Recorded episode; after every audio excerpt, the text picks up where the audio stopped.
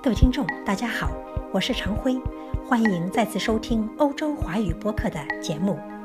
二零一七年六月二十五日，因好友陈宗熙夫妇的邀请，正在维也纳做客的著名科学神探，被誉为当代福尔摩斯的李昌钰博士，来到维也纳佛光山，为大家做了一次精彩演讲。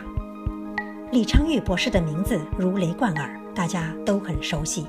他是美国康州刑警厅前厅长、纽黑文大学终身教授，也是美国国家冷案中心和 Henry Lee Center 的创始人。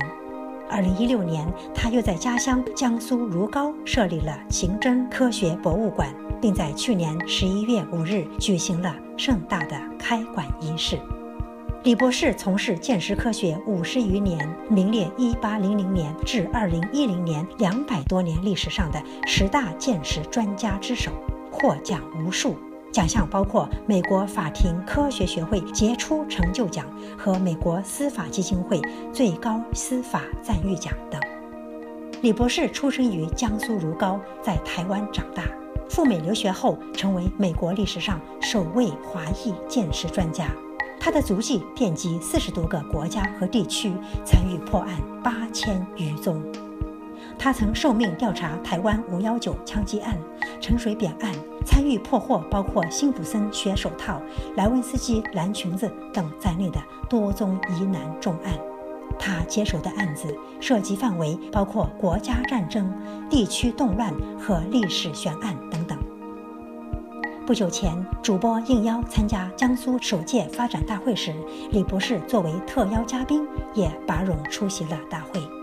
江苏发展大会开幕式上的几位特邀嘉宾都是重量级人物，但李博士一上台一开口就把大家全镇住了，大家都着了魔似的听他说话，巴不得自己是海绵，能尽情吸进他的每一句话，每一个字。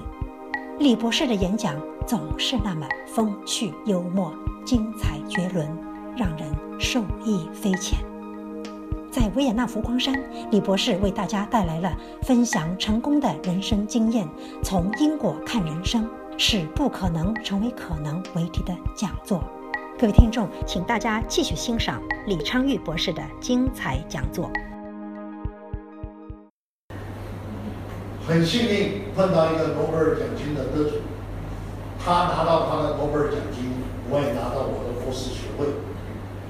拿到博士学位才知道，在美国什么都要钱，连毕业典礼也要钱。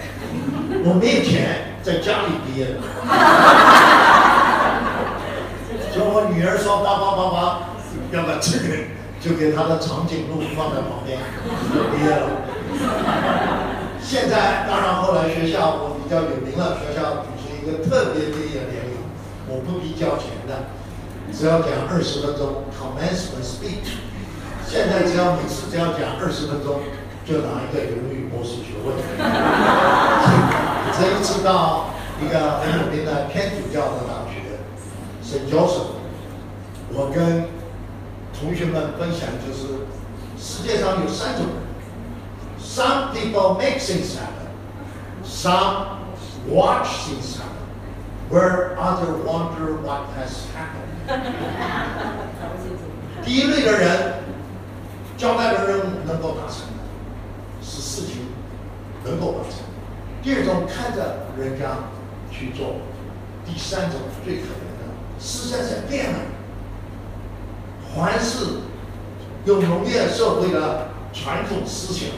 去对付一社会、N 社会的环境复杂，所以我们大家今天大家在这里都是第一等，因为星期天你可以在家里喝杯啤酒啊，抽两根烟啊，妈妈太太是不是啊？看看电视啊。或者到某宝楼那边去走走散散步啊，但是你们决定到这里，这是第一个人。希望从我身上我的过错，你们能学到正确的方向。所以有梦想、有目标的人，他的生活态度就会积极，他就会积极进取，他积极进取，他的动力就源源不绝，就不觉得你好像帮人家打工，或者为自己的事业去干是不同的，因为你为自己站位，你觉得是应该做的，所以很多的时候。社会公益，我们一定要觉得这是为了自己而做社会公益，而不是为别人做。讲完了又拿很多公司去问。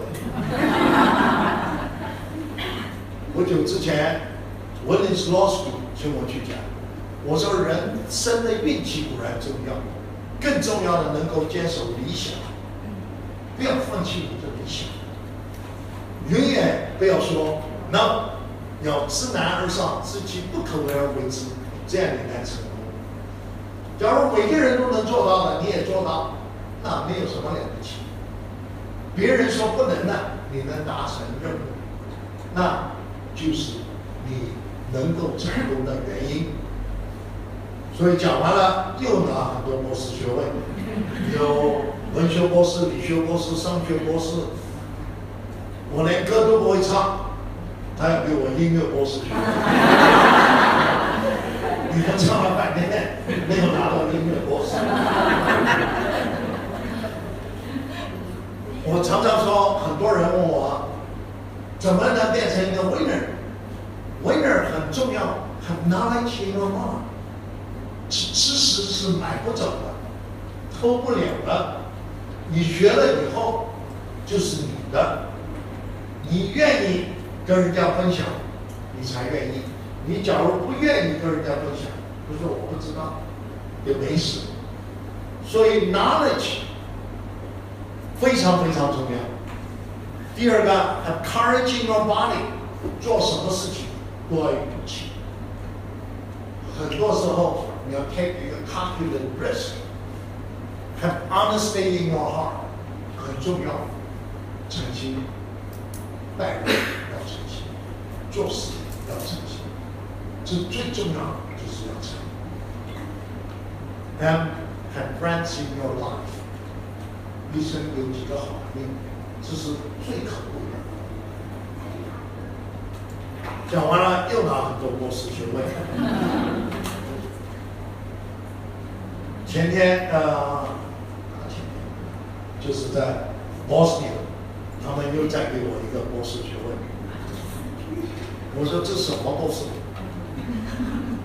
他说这个是理学博士。我说已经有几个了，哎呀！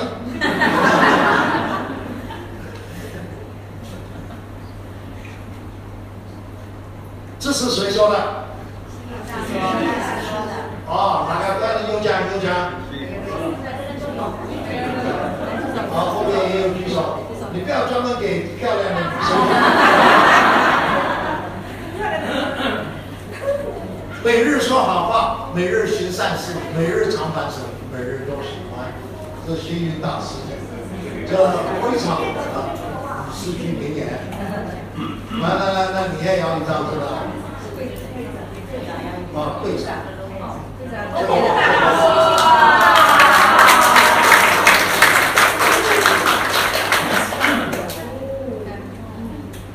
这个就是星云大师讲的。我毕业了，总算拿到博士学位。Berkeley、Michigan、Penn State 某一个大学，Yale offer 我 position，我没有去，去到 University 里面了连我的指导教授都跟我生气了。你怎么搞的？他说我一生只收了几个学生，你怎么跑到这么小的学校去？那你大学校要你不去，你念的 molecular biology 怎么去做见识科学？但是我有一个理想，一个梦想，我要从事建识工作，给我警察的经验跟科学的知识结合起来。三年之后，我的教授来看我说：“You did the right thing。”因为三年我就变成终身教授了。假如到别的大的大学，三十年之后，完成做助理研究教授。三年见识科学就从默默无闻变成很重要的一个学问。刚开始我只有两个学生，很多人说不可能的。这两个学生后来都变成有名的电视专家，他们都退休了。他说：“老师，你还在工作？因为我有个理想，我继续不断的在希望教育下。现在我的学生有些变成美国的大法官、联邦调查局的副局长，变成警察局长，变成医院的院长，很多世界各地，到中东，到欧洲。”都是我学生。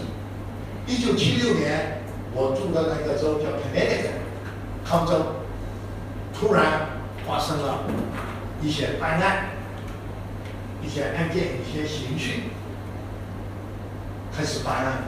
那时候的州长就来找我，希望我做第一任的鉴识中心主任，跟首席鉴定专家。那时候的实验室很差。只有十七个远景，两个警官，一个队长，都是老弱残兵，在外面不能巡逻了，就调到鉴定中心。我呢，B 级专家，眼睛看不见，但是 B 级专家，他的名字叫做妹儿，我说妹儿，眼睛看不见怎么做 B 级啊？他说是啊，博士啊，我在外面巡逻，闯挂五架警车。厅长说不能再创了，你去做笔记。我的声门专家耳朵只有一个耳朵能听到，我的血液专家更糟，看到红的就跑掉，不能看。我没有放弃他们，他们也没有放弃我。那眼睛不好，我说你耳朵怎么样？啊，耳朵不错。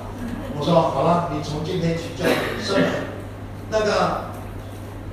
耳朵不好，他说我不怕血，我叫他血液；那个怕血的，我叫他文书。就换一换，每个人都有辅助给我们生命，都要给我们一个专长，只是我们自己没有找到。我们每天忙忙碌碌，在世界上没有发现我们自己。好像到中央电视台那个挑战不可能，有没有人看过的？啊，有有有奖有讲。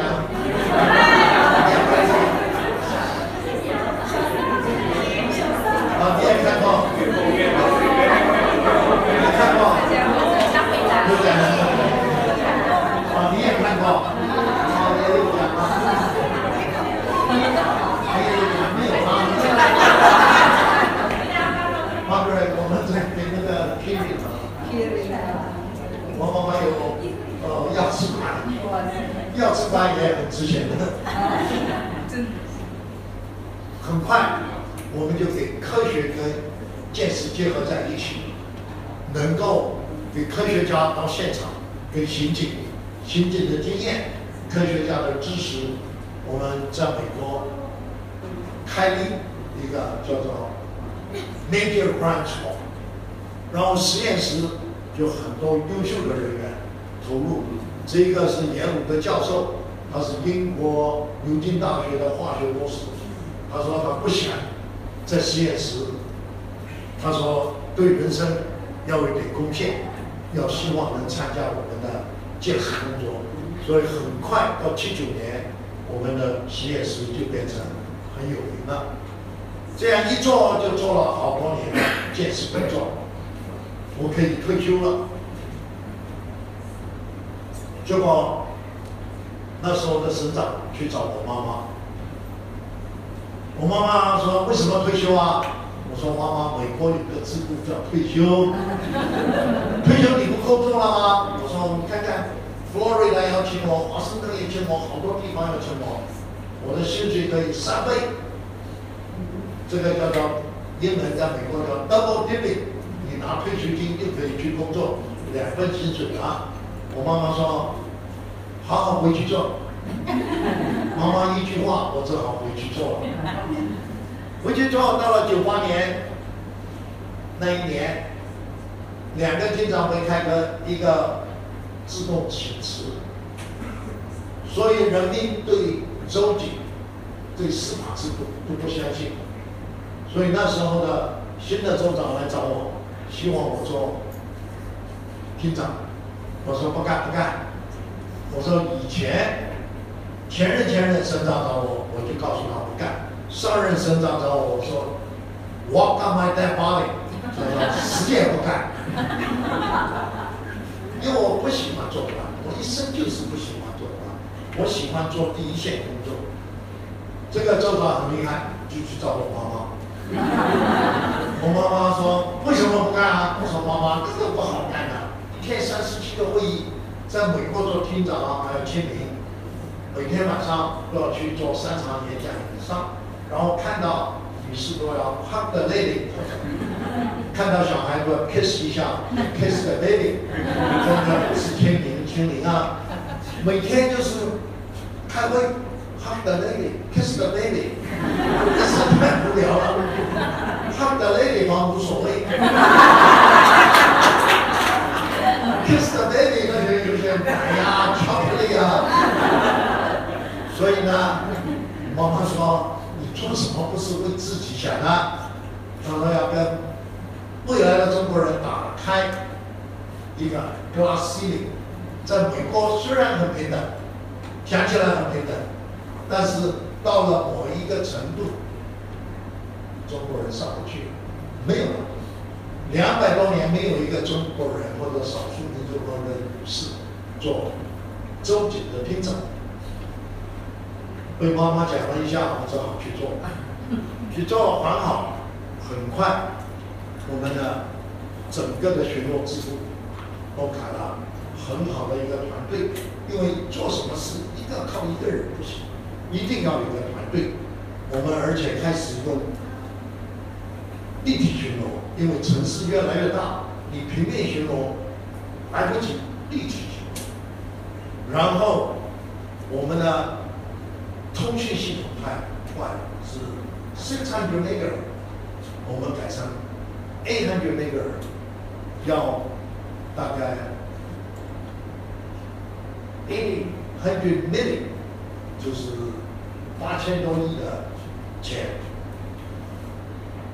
然后我家里有个印钞机，赶快给改成功了。六个厅长想做都没有做成。唯一出去的时候呢，那随从都是又高又大，我跟我太太看起来有点矮小，不够威风。结果一查规定没有身高规定，我说下一个来招点矮的，那我出去就说了，开了，我就高了，就是，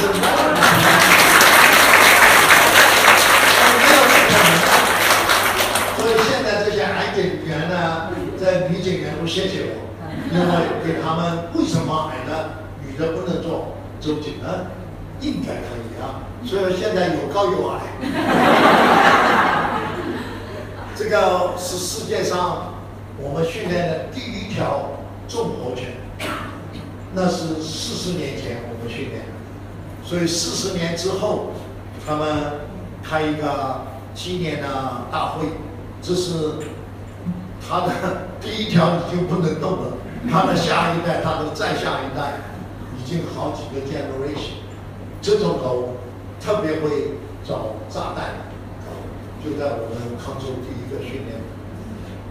所以很多人说我是生活艺术的大师，其实很简单，生活你只要快乐，在工作里面找乐趣，在信仰里面找真谛。真爱，那你就能够快乐，快乐你就能够成功。这样你每个人都可以做生活大师。二零零二年我说绝对不干，我要整个州警的制度都改好了，我要退休了。那新的州长又来找我了啊，所以呢，就变成荣誉领导，只管行政，不管任何的人事行政。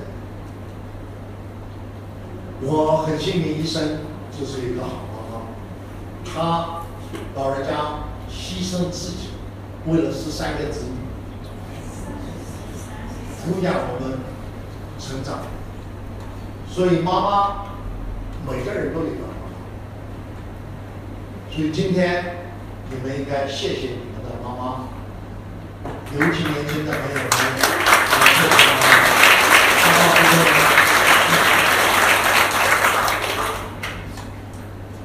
我妈妈是个伟大的母亲，所以我妈妈去世那时候，是很世界各地很多警察都来致敬。那个殡仪馆老板最开心，他说：“李博士啊，这个以前警察都开罚单的，今天警察维持秩序，随便哪里都可以停，所以好高兴。”然后我妈妈也得了很多的奖，美国两个总统，呃，波许跟克林顿，就是说她是最伟大的母亲。然后我妈妈过一百岁生日，我说妈妈要什么礼物？她说回到家乡起个学校给孩子们念念书。我说好啊。结果家乡说学校已经有了，要个国际标准的运动场。我就跟妈妈讲说，他们不要学校，要个运动场，也好也好，运动场孩子们要练身体。我说你妈妈妈妈，你这一句话，我几年的薪水都没有了，就回去起了个运动场，所以叫做安福运动场。呃，这是我们家乡的第一个博物馆，里面就有我妈妈的呃历史。现在有一个新的博物馆，